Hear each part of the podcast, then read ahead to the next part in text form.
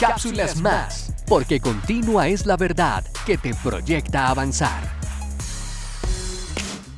Santiago 5:7. Pero ustedes, hermanos, tengan paciencia hasta la venida del Señor. Fíjense en el labrador, cómo espera el precioso fruto de la tierra y cómo aguarda con paciencia a que lleguen las lluvias tempranas y tardías. La única manera de tener un fruto es porque primero se ha sembrado y es en esa plataforma donde la espera tiene un verdadero sentido.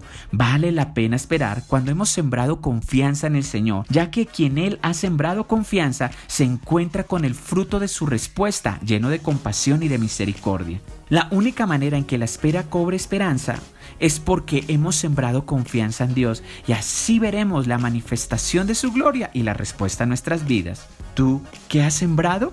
Bendiciones.